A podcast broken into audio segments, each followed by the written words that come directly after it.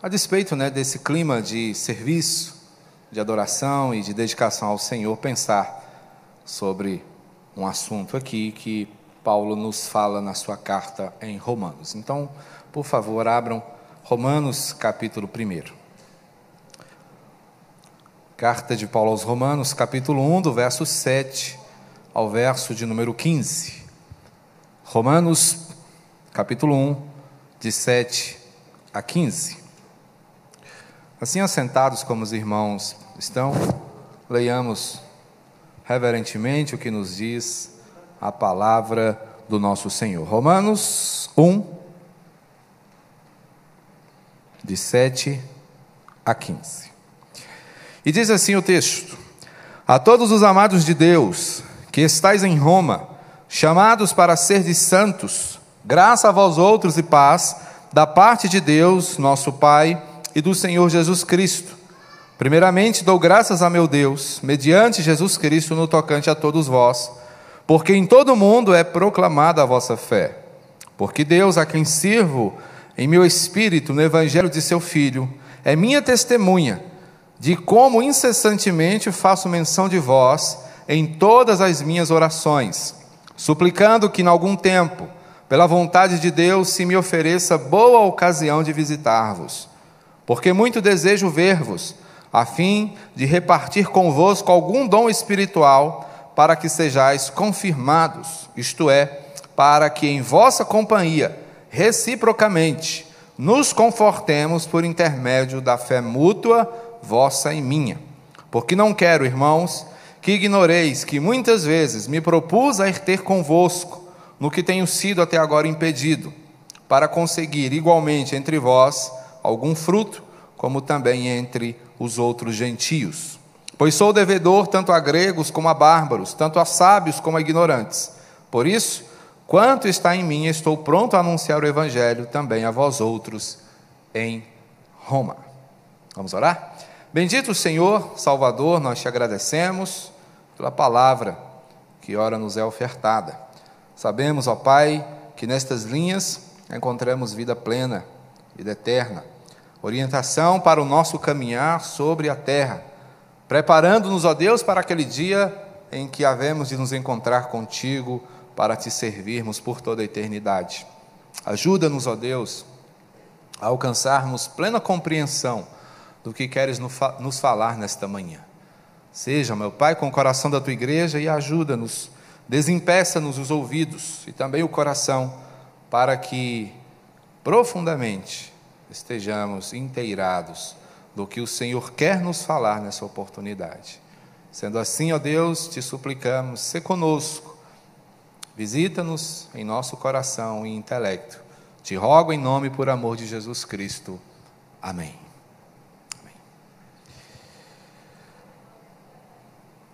Houve uma denúncia que chegou aos ouvidos de Alexandre o Grande de que um dos seus soldados estava sendo acusado de deserção. Alexandre o Grande era reconhecido por suas conquistas e óbvio que o seu exército tinha um papel fundamental nisso. Sendo assim, uma acusação de deserção era algo grave. E não obstante aquela notícia tivesse chegado aos ouvidos de Alexandre, já com uma pré-sentença, porque era digno de morte alguém que assim agisse, ele disse: Não, vamos ouvir o rapaz, eu quero conversar com ele, saber o que está no seu coração. De repente, ele precisa de ajuda. Uma atitude, não é, clemente do grande líder, do grande conquistador. Alexandre o Grande. E ele então, com toda a suavidade e paciência, se aproximou do rapaz, com um sorriso nos lábios, e perguntou: Qual é o teu nome, meu jovem? Ao que o rapaz respondeu em tom aliviado, porque viu a simpatia no rosto de Alexandre, e disse: Eu me chamo, meu senhor, assim como vós, Alexandre. Nesse momento, o semblante de Alexandre o Grande mudou. E ele então franziu a testa e disse: Meu jovem, eu vou te dizer uma coisa: ou você muda de vida, ou você muda de nome. Porque Alexandre era o nome reconhecido em todo o mundo antigo, como grande conquistador. Essa história, meus irmãos, serve para nos mostrar algumas coisas. Uma vez que Paulo está aqui, nos apontando a nossa condição de chamados por Jesus Cristo, convocados por Ele. A linguagem que Paulo se utiliza para falar desse chamamento é uma linguagem militar. Temos, portanto, aqui uma convocação da parte de Jesus Cristo, para mim e para você, a fim de que nós sejamos conscientizados de quem nós somos e do que fomos chamados a fazer. Temos, portanto, meus irmãos, diante de nós, uma mensagem, uma convocação feita pela graça de Deus e sendo assim, sem muita delonga, eu quero conversar com os irmãos nesta manhã sobre o fato de sermos todos nós convocados pela graça. Somos eu e vocês chamados por Cristo Jesus a fazermos diferença, a vivermos de modo digno e diferencial neste mundo caído e muitas vezes tão distanciado da vontade do Senhor. Para que então somos convocados? Se há uma convocação, há um propósito. E aqui o texto que Paulo nos escreve nos apresenta pelo menos três perspectivas de responsabilidade que nos são dadas mediante a convocação da graça de Cristo Jesus. Interessante, meus irmãos, é perceber que Paulo pastoreava a Roma de longe, ele nunca esteve lá, tinha vontade de conhecer esta igreja, mas ele não pôde fazê-lo. É interessante, portanto, meus irmãos, que ele tinha um cuidado, um amor. É escrevendo a esta igreja que Paulo nos dá um grande teor teológico, doutrinário, que nós, até os dias de hoje, temos como referência para a condução da igreja do Senhor. Porque Paulo se reconhecia, assim como eles, um também convocado pela graça de Deus. Portanto, é algo universal, é algo quando eu falo universal, dentro do corpo de Cristo, é para todos os cristãos. Nós não podemos aqui achar que alguns são chamados e outros não. Se você está aqui, se você se declara cristão, se você é um servo do Senhor, saiba, se você não sabia, que você foi chamado. Infelizmente existe, meus irmãos, na igreja do Senhor, aqueles que ainda dizem que não tem chamado algum ou que, quando tem, são os chamados mais vergonhosos possíveis, inventados por eles mesmos, como desculpa para não servirem ao Senhor e aos irmãos. Eu já ouvi coisas absurdas, como, por exemplo, meu ministério, o ministério Alisa Banco. Ou seja, fico sentado observando. Se der errado, eu aponto, está vendo? Se der certo, eu fico, hum, Acertou, miserável. Mas não existe, meus irmãos, esse tipo de convocação da parte de Cristo Jesus. Todos os que ele chamam são convocados para fazer algo. Ainda que você fosse alguém completamente inválido, só por estar vivo, você já teria condições de servir. Então não se escore nas suas limitações, não se esconda atrás das suas enfermidades, das suas incapacidades, porque não há desculpas para o Senhor, e no último dia Ele há de nos perguntar: por que fizemos ou por que não fizemos? Então somos convocados pela graça de Deus, e isso vale para você também. Portanto, pense, aqui juntamente com Paulo, a que fomos nós? Convocados por Cristo Jesus e pela sua graça. A todos os amados de Deus, que estais em Roma, chamados para ser de santos, graça a vós outros e paz. Nós somos, meus irmãos, convocados pela graça com o propósito de impactar o mundo. O primeiro objetivo que o texto nos apresenta é essa realidade de impacto em relação ao mundo. A graça que o Senhor implanta no seu coração é capaz de fazer com que você seja diferencial, a ponto de impactar o contexto onde você vive, onde você anda. as pessoas com as quais você se relaciona, porque se fomos convocados pela graça, isso mostra-nos que também recebemos amor, amor que deve ser compartilhado. O amor que Cristo tece por você não é um amor para que você se ensoberbeça. Eu sou amado de Jesus, estrelinha de Jesus, menina dos olhos de Deus. Parece que muitas vezes fazemos do amor do Senhor por nós apenas um ponto de causar inveja nos outros. Olha, eu sou amado de Deus, você não é. Mas não é esse o propósito. O amor do Senhor é um amor que nos retifica, é um amor que nos conserta, é um amor que trabalha as nossas dificuldades, é um amor que nos humilha, é um amor que faz com que nós reconheçamos que, apesar das nossas muitas limitações, temos grandes responsabilidades. Pequenos cristãos, grandes serviços. Essa é a realidade. E o que é interessante é que o Senhor se vale exatamente daqueles que são especialmente pequenos. Normalmente o Senhor não usa soberbos, a não ser para dar lições aos seus filhos, a não ser para mostrar como não se deve viver. Servir é algo, meus irmãos, maravilhoso, porque enquanto nós servimos, nós não estamos apenas cumprindo uma tabela, cumprindo uma exigência, mas enquanto servimos, estamos sendo servidos pela graça do Senhor, porque estamos sendo moídos, trabalhados, reorientados, recapacitados. Portanto, a graça do Senhor, ela nos insere num contexto ministerial, e o contexto ministerial ele vai constantemente nos colocar em nosso lugar, vai nos enquadrar. A graça de Deus, ela nos enquadra. Ela nos põe em nosso devido lugar. Ela nos faz reconhecer que fomos chamados para sermos servos e não para sermos servidos, porque pertencemos a Cristo, somos a igreja de Deus, Ele é o cabeça, se Ele é o cabeça, nós podemos de pronto reconhecer que é dele que emanam as ordens, que é dele que emanam as diretrizes, é Ele quem nos dita o caminho, é Ele quem nos aponta a direção. Portanto, requer dessa igreja que é chamada a impactar o mundo, obediência, submissão. E é aqui que entra a perspectiva da santidade. Temos limitado a santidade à, adoção de posturas. Ah, eu sou santo. É porque me visto bem. Sou santo, vou à igreja constantemente. Cumprimento as pessoas com a paz do Senhor. Nada errado com essas coisas.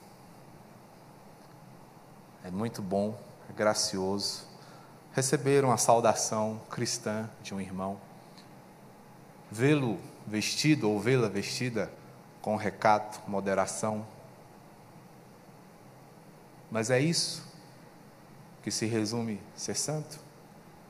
Ser santo envolve muito mais. Ser santo envolve o desejo de agradar o Senhor, de honrá-lo com os pensamentos, de honrá-lo quando ninguém está olhando, de honrá-lo em nossos relacionamentos, santificando nossas escolhas, redimindo nossa diversão. Não é abusar da liberdade e nos divertirmos de forma libertina, como o mundo faz. Ser santo é viver uma vida da qual o Senhor se agrade. E me perdoem a pobreza do meu vocabulário, da qual ele se orgulhe também, como ele fez com Jó. Está vendo, meu servo?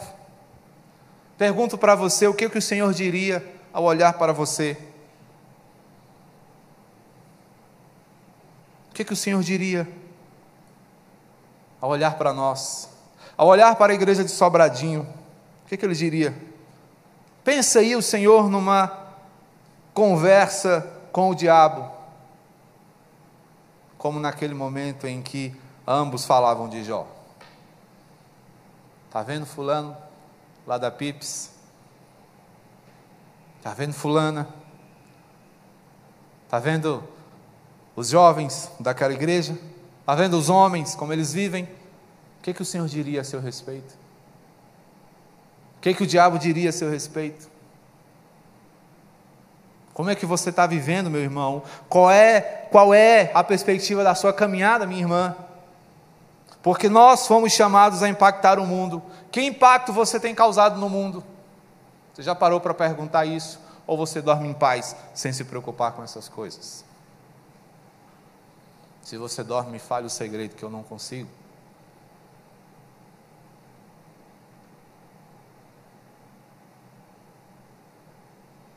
Porque impactar o mundo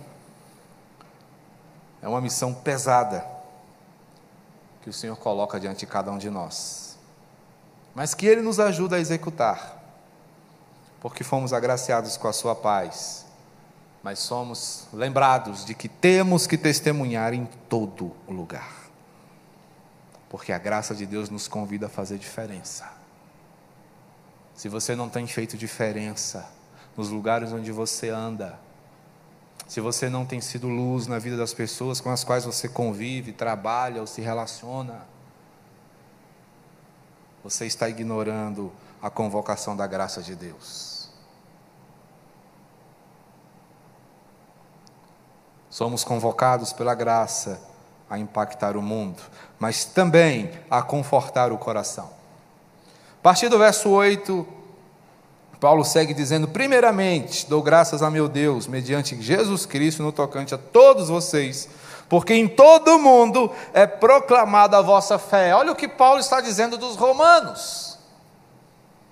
Eu agradeço a vocês, porque o mundo todo sabe quem são vocês. Mais um soco na nossa cara aqui.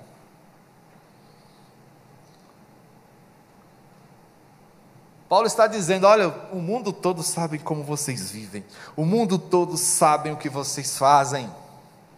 Eu agradeço a Deus porque vocês são reconhecidos não pelo avanço tecnológico, não pela qualidade da sua arte, não pela organização da sua sociedade. Vocês não são reconhecidos por isso, vocês são reconhecidos pela sua fé. Só aqui já dava para a gente terminar o sermão. Temos sido reconhecidos pela nossa fé. Quando as pessoas olham para nós, o que aparece primeiro é o quanto nós cremos, ou é como nós vivemos, ou é pelas confusões que nós nos metemos, ou é pela encrenca que muitas vezes nós criamos por onde nós passamos. Porque a fama precede cada um. Não é? Então as pessoas nos reconhecem por aquilo que a gente faz, por aquilo que a gente é. E os romanos eram reconhecidos porque eram crentes. Até esse termo ficou desgastado, a gente fala crente, aí a gente acha que é qualquer tipo de gente, menos alguém que sirva ao Senhor com denodo. Aí crente, tá, mas e daí? Porque a gente hoje tem crente que faz tudo: crente que bebe, crente que transa, crente que mente, crente que rouba, crente que engana, crente que trai. Tem subcategorias de crente. Aí a gente acha que o termo crente está desgastado, mas crente é quem crê, crente é quem é cheio de fé. E esses irmãos, pela fé que eles tinham, eles confortavam o coração do velho apóstolo, e confortavam o coração do mundo inteiro, porque eles eram referência. Eles eram um modelo. As pessoas olhavam e aquelas pessoas percebiam que eles eram assim, porque eles criam, porque eles tinham fé. Por isso, quando somos chamados a confortar corações, isso se dá pela gratidão que nutrimos em nosso próprio coração. Ah, tem outra categoria de crente, o crente que reclama. Quase não sai, né? Deu um nó na língua aqui. o crente que reclama, o crente que murmura. Tem o crente chato também, que não se alegra com a conquista de ninguém. Que crente eu sou? Que crente você é? Essa é uma pergunta para você fazer para você mesmo, não estou acusando ninguém. Deixa que a palavra de Deus faz isso. Mas o fato é que nós temos que pensar que tipo de cristãos nós estamos sendo. Crentes que intercedem, crentes que se relacionam. Relacionamento é o calcanhar de Aquiles da igreja hoje. Então aí os desigrejados para não deixar a gente mentir. Não é? Você vai conversar com um desigrejado, só tem gente falsa na igreja. Por que, que você saiu? Você tinha que estar lá. É lugar de gente falsa, é o lugar de gente errada, porque aqui é o lugar de tratamento. Aqui é o lugar da gente ser consertado. Confortamos o coração quando vivemos em reciprocidade. Olha as coisas que Paulo diz: Porque a Deus a quem eu sirvo em meu espírito no evangelho do seu filho, é minha testemunha de como incessantemente faço menção de vós em todas as minhas orações, suplicando que, em algum tempo, pela vontade de Deus, me ofereça boa ocasião de visitar-vos. Qual era a angústia de Paulo? Está lá com eles. Eu quero ir aí compartilhar com vocês, dividir com vocês um pouco do que Deus tem me dado, porque eu tenho recebido muito de vocês. Eu quero poder fazer isso, eu quero poder acompanhar, me alegrar com vocês. Hoje pela manhã eu ouvi uma mensagem do reverendo Jeremias Pereira, uma, uma reflexãozinha que ele fez. Ele dizia: Não desperdice o toque de Jesus. E em determinado momento ele fala assim: Ó, Aproveite o que Deus está te dando, se relacione, faça roda, cante, se alegre, converse com as pessoas, comungue, aproveite a oportunidade, porque amanhã pode ser tarde demais.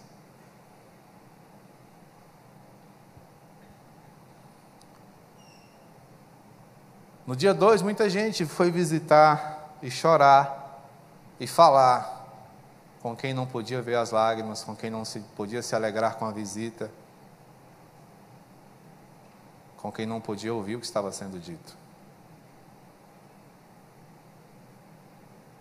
E talvez muitos estavam ali porque antes daquele momento não o fizeram. Né? E é assim que a gente muitas vezes vive. A gente só começa a entender que precisa fazer algumas coisas quando perde ou está prestes a perder. Quando o médico diz, olha, você tem seis meses de vida, você lembra que você não fez muita coisa, que você não visitou muita gente, que você não riu com muita gente, que você não agradeceu muita gente, que você não lembrou de muita gente. E aí você começa a entender que seis meses é pouco para consertar uma vida de erros. Mas uma vida é suficiente para você começar a consertar e a organizar as coisas que estão fora do lugar.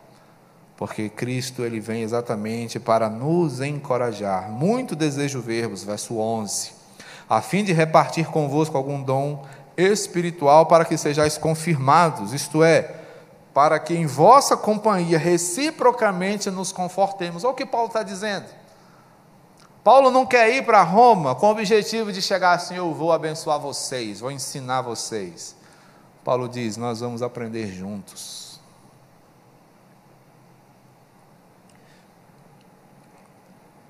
E o aprendizado comum é o que a gente perde quando abre mão da comunhão, quando abre mão de estar junto, quando deseja não querer suportar o irmão difícil. Cada momento tribuloso, cada pessoa complicada que entra na nossa vida tem um objetivo da parte do Senhor para nós. Receba com alegria o seu desafio. E pense assim: Deus está me ensinando alguma coisa. Deus está falando comigo, sabe por quê? Porque a graça, ela nos estimula a cuidar uns dos outros. Graça que só quer para si não é graça porque graça só tem sentido quando ela é compartilhada. Começa por Cristo, que nos dá a sua graça, para que nós compartilhemos esta graça e sejamos todos agraciados, porque ela nos estimula a cuidar uns dos outros. E é por isso que eu e você somos convocados pela graça para impactar o mundo, fazer diferença, para confortar o coração, nos ajudarmos mutuamente, mas para despertar para a missão. Cumprir a ordem do Senhor. Verso 13: Porque não quero, irmãos, que ignoreis que muitas vezes me propus a ir ter convosco no que tenho sido até agora impedido, para conseguir igualmente entre vós algum fruto, como também entre os gentios. Pois sou devedor tanto a gregos como a bárbaros, tanto a sábios como a ignorantes, por isso quanto está em mim, estou pronto a anunciar o evangelho também a vós outros em Roma. O coração de Paulo era um coração diligente, era um coração que ardia pela missão, pelo evangelho. Paulo queria frutificar. Paulo queria tornar a sua fé operosa. A fé da qual Tiago fala, me mostra a tua fé com as obras. Certo? A gente fala de boas obras, ah, boas obras não levam ninguém para o céu, mas boas obras são a marca de alguém que está com o passaporte carimbado para o céu. Você vai para o céu, vou. Na verdade, o que deveria ser dito era o seguinte: você vai para o céu, não é? Por quê? Porque você faz boas obras. Está vendo a diferença? As boas obras, meus irmãos, e a não necessidade delas para sermos salvos, não são uma desculpa para nós vivermos de braços cruzados nesse mundo. Não, não preciso fazer nada, não, Cristo já me salvou, não depende. Sim, mas você foi salvo para trabalhar. Você foi chamado por Cristo para fazer diferença, para ser um missionário, não é para ficar aí sentado, não, esperando só que caia no seu colo. Você foi chamado para colocar os pés no caminho, as mãos no arado e fazer o que Ele chama para fazer. Isso é fé operosa. Fé não é mentalização positiva, não. Onde eu penso e hum, vai acontecer. Não é assim. A fé operosa nos coloca no caminho. A fé operosa nos faz com que nós nos levantemos do nosso lugar e hajamos. é um estímulo, é um start. Fé é engajamento. É engajamento. Quem tem fé está engajado na obra, na comunhão, no relacionamento.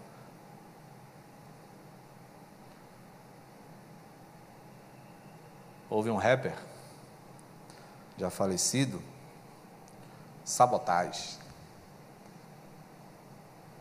muito admirado no mundo do rap.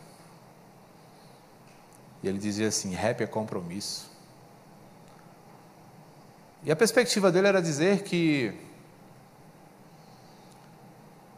aquela arte cantada, poetizada, tinha um compromisso com a denúncia, com a verdade. Mas eu gosto de dizer algo semelhante, mas completamente diferenciado. Fé é compromisso. Mostramos quanta fé nós temos pelo compromisso que nós assumimos.